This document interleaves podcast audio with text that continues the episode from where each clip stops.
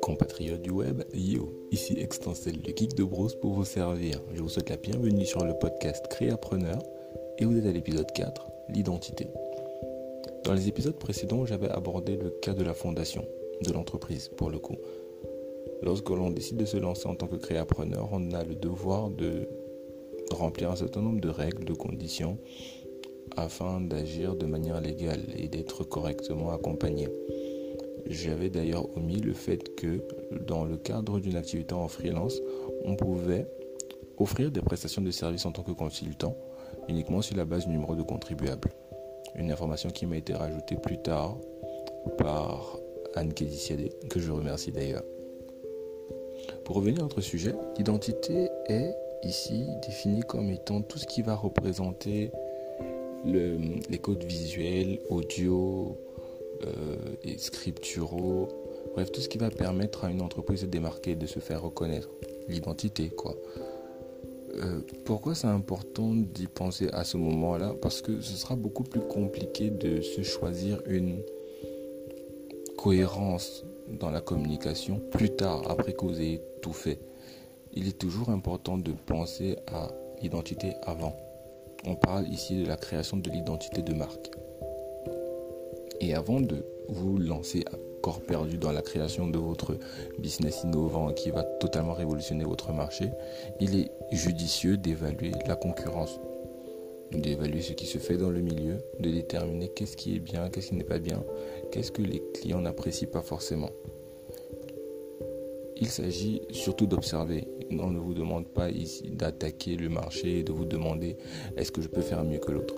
Non, l'idée est de savoir ce qui se fait pour savoir si ce que vous faites est innovant. Est-ce que vous n'êtes pas en train d'apporter une solution qui est déjà résolue? Est-ce que vous n'êtes pas en train d'offrir quelque chose de totalement inutile? Sur la base de l'observation de la concurrence, de tout ce qu'ils vont avoir comme élément d'identité, et aussi comme approche économique, vous saurez mieux vous positionner. La définition de votre identité de marque et de votre politique commerciale se placera donc dès ce moment-là où vous choisirez ce que vous avez l'intention de faire. Et il est fortement conseillé de toujours se spécialiser dans les activités que vous voulez faire. N'essayez pas d'avoir différents clients avec des besoins différents au même moment sous prétexte que vous avez absolument besoin d'argent. C'est un piège dans lequel on tombe souvent.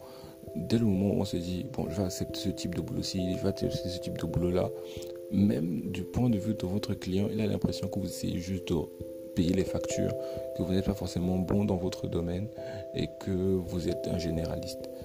Pensez spécialiste, pensez spécialité et dites-vous que plus vous êtes pointu dans ce que vous faites, plus les demandes qu'on vous soumettra seront à la hauteur de ce que vous pouvez faire.